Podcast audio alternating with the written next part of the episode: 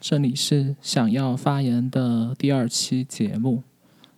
第一期节目我们探讨了关于全球气候变化的问题。第二期的节目呢，也是一个比较热门的话题。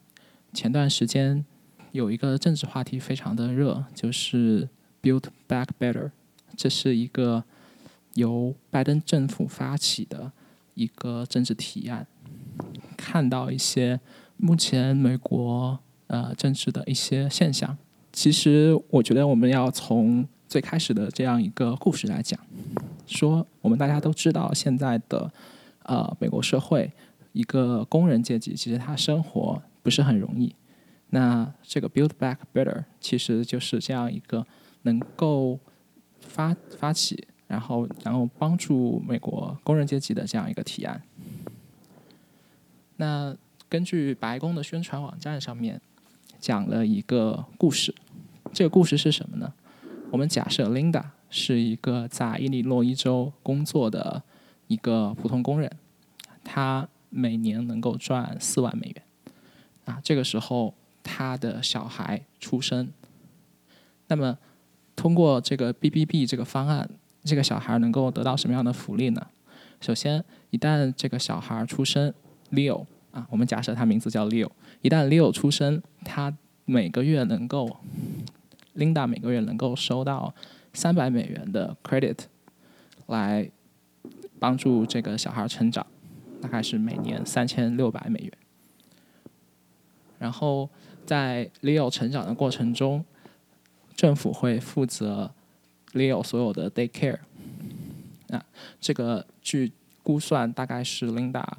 整个开销啊，大概是他整个收入的百分之七。在 Leo 成长的过程中，当他三岁的时候，他可以得到一个 Pre-K 的 program，就免费的一个 Pre-K 的一个 program。那一旦 Leo 成年以后，他离开了高中以后，他能够去参加，呃，能够进入到一个免费的 Community College，免费的社区大学。呃，在他从社区大学毕业以后呢，Leo 也能够啊去作为一名那个清洁能源的一个工人，然后是因为这个提案里面也包括了会创造四百万个新的工作岗位，那么在之后呢，Leo 同样也可以享受到一个扩大化版的 medical care，呃，包括 hearing care 以及呃如果他的母亲老了，Linda 老了以后也可以拿到一个扩大版的 elderly care。OK，那这样一个故事呢，就是我们可以基本上反映出 BBB 所包含的内容。BBB 大概可以说，它是包括了，呃，主要是在帮助一些。中下层的收入的一些工作者，然后他们的一个小孩的赡养，然后以及 Medicare，然后以及像对于清洁能源的一些投入。那这个钱从哪里来呢？也是通过这个宣传网站上面说，哦，我们不需要让纳税人出钱，这个钱主要是来自私企，啊，主要是去来自于去修正现在税制中的一些弊端。去 fix 一些避税的一些现象。总之，听起来是一个非常美好的方案吧。就是哦，我们打算去去收给有钱人去收更多的税，然后与此同时呢，我们给一些中下阶级收入的人去收取一个福利。但是这个话题之所以这么有争议性，呃，实际上从去年开始。就一直陆陆续续有跟这个话题相关的讨论，尤其是去年的下半年，直到年底都一直在纠结在这个 BBB 这个问题上。OK，那这个计划大概是这样。那么我们可以去聊一聊它的背景以及整个历程。那我们现在可以把时间回到说拜登刚当选的时候，就是我们大家知道说拜登在去竞选总统的时候，他都要做出很多承诺嘛。我觉得从这个名字上可以看出来，大家其实都是对于以前的社会生活有一种怀念。基本上可能说，可能大家已在在美国公众社会已经有这样有共识，说美国在走下坡路。所以不管是从川普的那个 Mega 也好，还是这个 Build Back Better 也好，其实好像大家都想去找回某种失去的美好。所以其实这些承诺呢，也是拜登在竞选过程的时候也做出了很多承诺，比如说啊，我们要大力发展清洁能源，比如说我们要让美国的大学生能够有一个更好的教育，不要承担这么贵的学费，比如说让美国的这个中层、中下层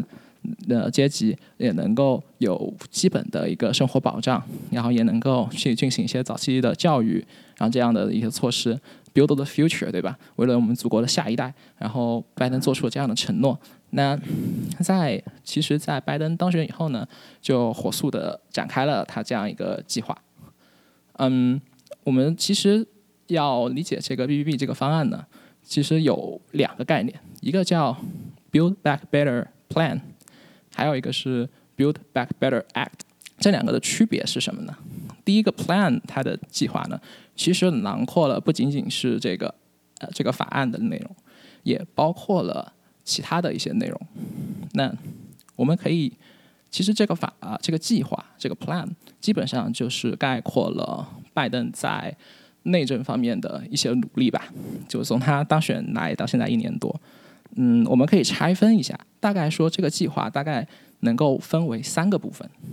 第一就是 COVID Rescue Plan。这个 rescue plan 呢，是这个计划呢是在面对这个 COVID 的形势。我们知道拜登刚当选的时候，其实 COVID 还是比较严重，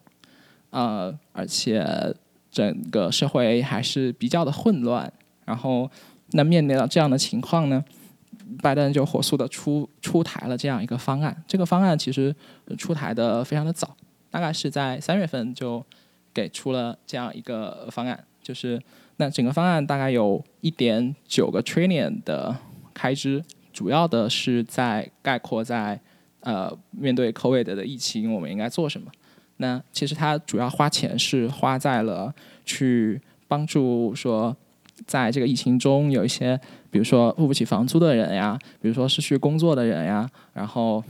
然后还有一些一些 agency，然后一些部门，然后去增加他们的一些 budget。那整个这个方案，就是也是算是在三月份就通过了。当然，其实这个方案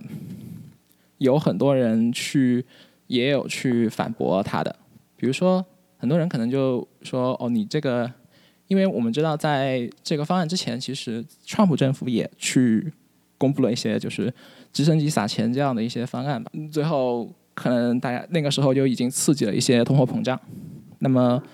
在这个方案去公布的时候，其实也是有这样的一些批评的声音，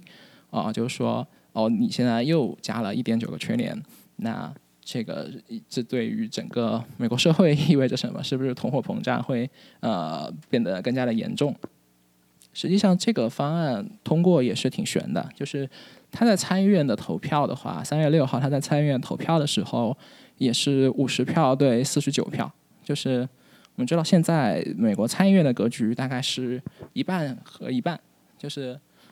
呃一半的民主党，一半的共和党，一各有五十个参议员。我们可以看到，这个结果其实是说，呃，所有的民主党投了赞同票，然后有一个呃共和党，他可能可能是弃权了吧，有四十九票，所以是五十票对四十九票，然后紧算是一个紧急的通过一个一个方案。嗯，这其实。也隐含了我们接下来要讲的故事，就是说现在其实要去通过这样的一些法案，其实一些提案也是需要说在呃参在参院，我们需要所有的民主党统一步步调一致，就是一旦有一个民主党人可能不通过呃不认同这个方案，那它的结果可能就导致说这个法案是通过不了，因为现在呃共和党其实。有点像是铁板一块吧，就是不管民主党做出什么样的提案，他都会全票的反对。所以其实拜登有很大的一个工作是去说服整个民主党内部的这些参议员们，然后这些议员去统一的去达成这样一个协议。全名叫 American Rescue Plan 的计划，在三月份得到通过了。啊，然后这个时候又又是一波撒钱，然后有的人就拿到了这个钱，然后可能通货膨胀也会因此变得更加的严重。那好了，那现在我们进入到我们的呃正正题，就是 BBB 啊。我们怎么去形容 BBB 呢？可以说 BBB 它的主要目的是集中在我们一是要去发展这个 infrastructure，就是基础建设，国家的基础建设。然后还有一方面其实是一些福利建设，就像我们之前提到的，说要给一些呃教育啊，然后还有一些医疗医保。然后以及清洁能源等内容去做一个扶持。其实，在五月份的时候，大家就有出有出这样的讨论，就说我们要去做出这样的一个方案，因为这也是拜登的一个承诺。那其实这个方案，呃，命途坎坷，就是像我们之前提到，在民主党内部要完全去统一这样一个方案，其实也是需要呃所有的人都去同意的。所有人去同意意味着什么呢？就意味着说，如果这是一个比较的更进步、更激进的一个民主党人，那么他可能会认为你这个方案嗯不够激进，你这个是一个妥协啊，嗯，你说好，比如说说好给一百块钱，哦，给五十块钱就把我打发了，对吧？那他可能会不同意。但同时呢，又有一波比较温和的、比较保守的一些民主党人，啊，他们也会认为说，哦，这个方案实在是太激进了，啊，我们也不会同意的，因为你这个给五十块也太多了，我们觉得二十块钱可能就够了。呃，白宫他们有很大一部分工作是用来去说服这些这些党嗯党派内部的人士去达成一个一致的意见。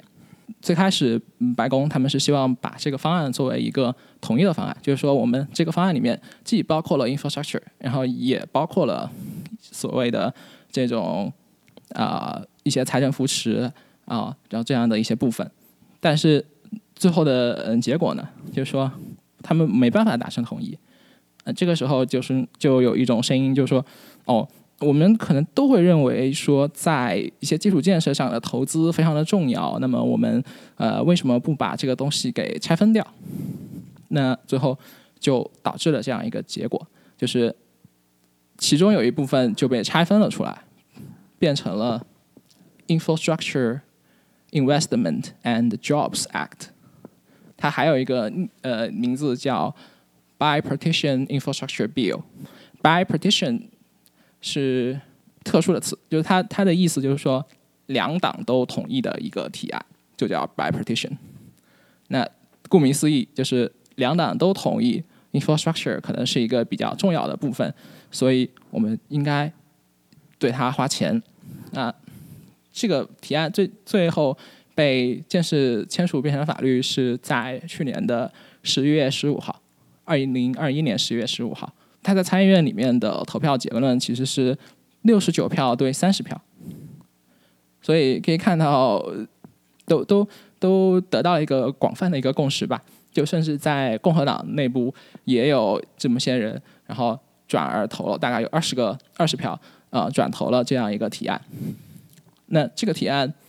大概的开销在一点二个 trillion，它主要的内容呢，像我们说的，它就包括了一些基础设施的建设，那这里说的基础设施的建设呢，主要是包括了呃交通建设，所以它有很多的钱是花在了道路啊、桥梁啊，然后还有一些呃安全设施啊，还有一些上网啊、网速啊，像一些互联网设施，还有像一些充电站啊，包括电网一些部分，所以。可以说，它的的确确是一个基础设施建设，但是有一些批评的声音也是，像这个一些经济学家或一些工程师，呃，会认为说，哦，你你现在才花这个 one trillion 其实是不够的，因为美国已经在基础设施上面已经落后了，但是这也是一个开始。OK，那我们知道抛抛除了这个基础设施建设以后，那剩下的部分是什么呢？剩下的部分就是。啊，一些福利了，就是一些早教教育上的一些福利啊，然后医疗上的福利啊，然后以及一些嗯，面对全球变暖的一些措施，然后这部分就被结合变成了 BBB Act。这个部分长期霸占了呃这个媒体讨论的中心位置的这样一个呃法案，而且过程也比较的戏剧性。那首先，其实这个里面我们可以看到，像我们之前讲的故事里面就可以看到，其实它还是包括很多部分的。就它不仅仅是包括了像清洁能源呀、医保啊，它还甚至包括了一些早期教育的一些投入，然后一些一些 credit tax credit。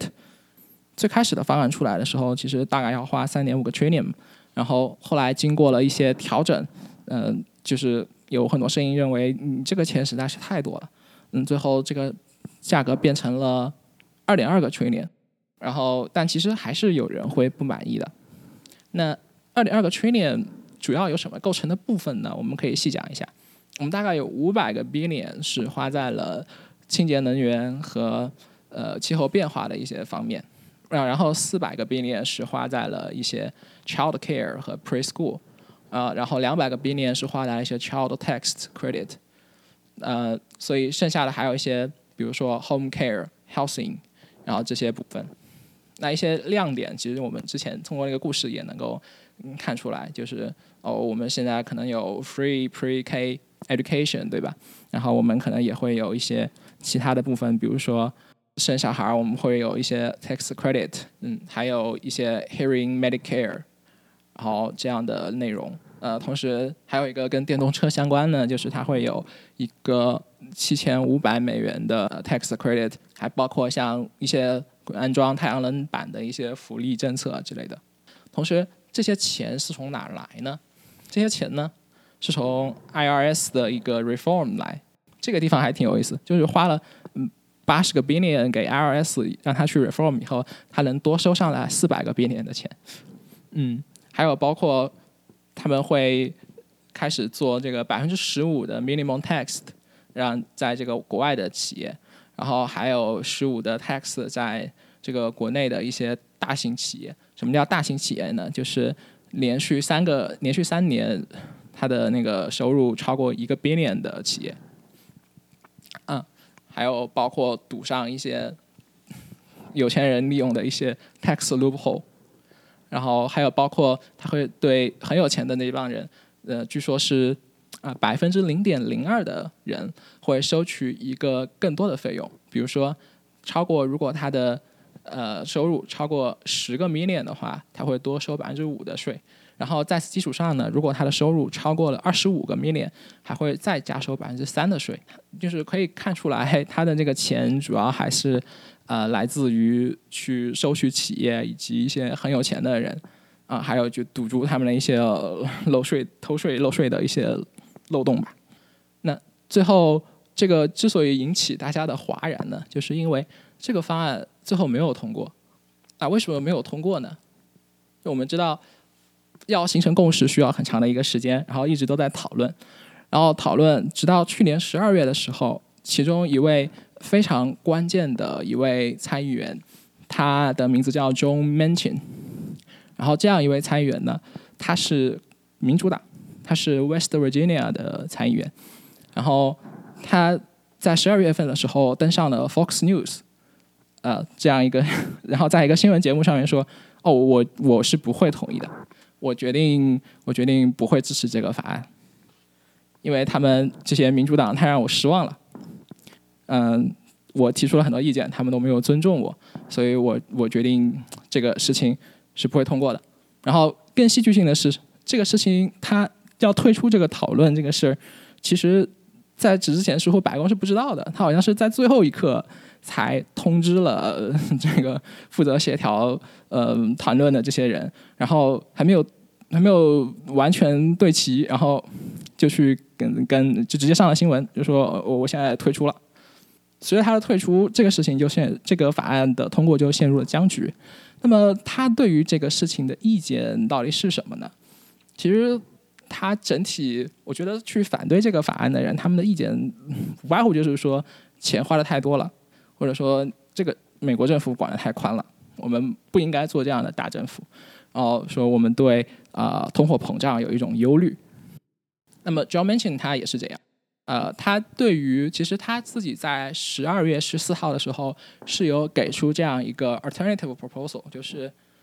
就是他给出了一个替代方案，这个方案可能不需要花二点二个 trillion，只需要花一点七五个 trillion。那这个方案里面，那不同的部分是什么呢？不同的部分就是在这个对于 housing 的这样一个 funding，就是关于房屋补助啊这样一个部分，然后以及呃还有这个早早期教育的部分，然后以及啊这个 children tax credit 的部分，就是他比较不满的就是觉得。呃，早期教育以及给呃小孩的赡养给很多的 tax credit，他对这方面有意见，所以他给出了一个替代的方案。但这个方案明显是没有达成一个共识。后来他就直接说：“OK，那我们不玩了，我们觉得这个事儿通过不了。”那后面的发展可能就是民主党的这个发言人以及 mention 他各执一词吧，就是基本上说。哦，那民主党发言人说，哦，我们还有的谈。我们对他们对媒体说，哦，我们还在继续的谈。但是 Mansion 就态度还比较坚决，就是哦，我不谈了。甚至到后来，Mansion 他自己都把自己的之前他的那个替代方案也撤回了，就说，哦，我的替代方案我也觉得不行，我们要从头开始重新弄。这个事情基本上也就挂掉了，就是这个事情可能也就没有一个结果了。嗯，到目前为止，二月份以来。呃，二月份的时候到现在，可能好像这个事情就陷入僵局了。也可能说，嗯，公众不知道，可能他们在背后还是在呃不断的探讨这个事情。那民众对于这个的意见是什么呢？其实民众的嗯调查其实有一点呃不是那么的清晰。我有看过几份调查的结论，其实也有的结论说百分之六十的美国人是赞同这样一个 BB 这个方案的。然后也有了调查说，哦，百分之呃百分之五十一的美国人是不赞成这个方案的，所以我们可能大致 归为说，OK，可能这个结论就是他们可能是一半一半吧，就是不是那么清晰。其实也是说，像这种一旦涉及到呃这个 spending，它会有一个具体的一个数值。那对于这个数值，有的人觉得太多，有的人又觉得太少，然后他们的这个信息来源也会不一样。啊，至于这个。三这个参议员他是为什么就呃不赞成这个事情了？其实也有很多阴谋论的说法，比如说啊，在 West Virginia 这个地方，好像很多人是支持 Trump 的，然后会好像其实也是一个比较争议的地方。然后他为了保住自己的席位，可能也会对共和党这边去做一些贴近的工作啊，或者有些他个人方面的一些利益考虑也。这没有一个很确切的说法，也有很多的猜想。还有一个需要解答的问题就是，花这么多钱会让这个通货膨胀变得更加严重吗？嗯，这个事情也是一个没有这没有一个结论的事情。大家能够知道说通货膨胀这个事情非常的复杂啊，以至于复杂到说经济学家很难给出一个明确的结论。现在明现在比较明确的结果就是说，我们多花钱一定是会。呃，使通货膨胀更加严重的，但具体有多严重，这个不好说。像支持一方的观点会认为说，其实这个通货膨胀啊不会很严重，可能也就是每年可能会多个啊，比如说百分之零点二之类的这样一个数值。大家知道现在的通货膨胀已经百分之七了，然后可能百分之零点二还好啊，而且它会被拉长，因为这个计划很多计划是要长达十年的时间。那所以这个通货膨胀其实是会均摊到这些年里面，所以并不会有那么大的一个呃影响。然后他们赞成的人还会说，啊，这样一个计划的话，它同时可以其实可以帮助到很多受通货膨胀影响的人，比如说这样一些呃中下阶层的一些人，他们能够受到这样的福利，能帮他们更好的去对付通货膨胀。所以其实通货膨胀对他们影响不大。那总而言之呢，这个事情。到现在，我们基本上可以认为它可能寿终正寝了，就是这个方案本身应该是很难再通过了。但还有没有补救的办法呢？也是有的。那补救的办法呢，就是把这个方案再拆开。我们可以看到，现在其实有争议的部分呢，主要就是这个呃 child tax credit，然后以及像一些住房补助啊。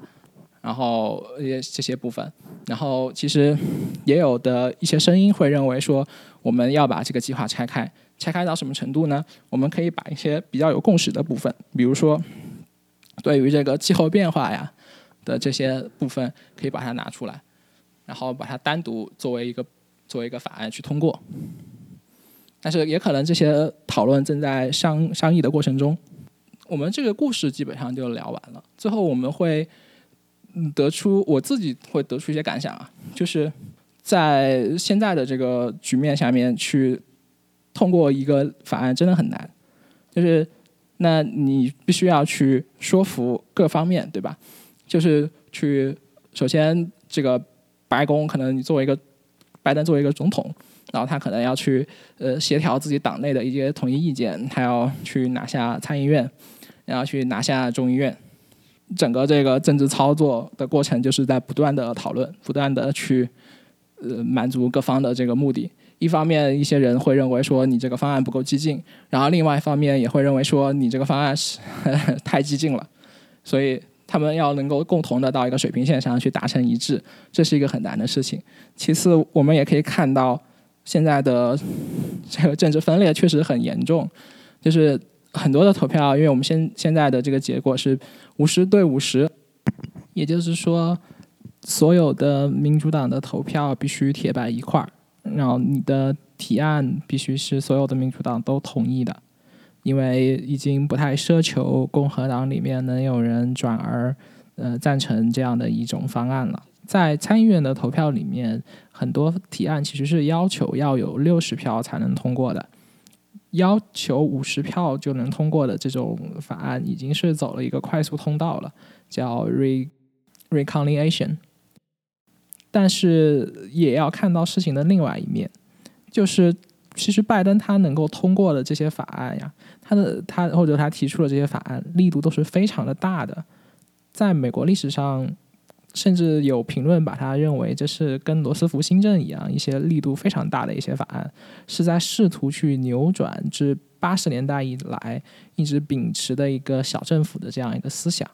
所以从这个角度上来讲，这也是给了拜登这样一个机会，因为这次的疫情，因为这种公众情绪，给了拜登这样一个机会，能够说去提出一些这样大的一些方案。好，这期节目就到这里。谢谢大家。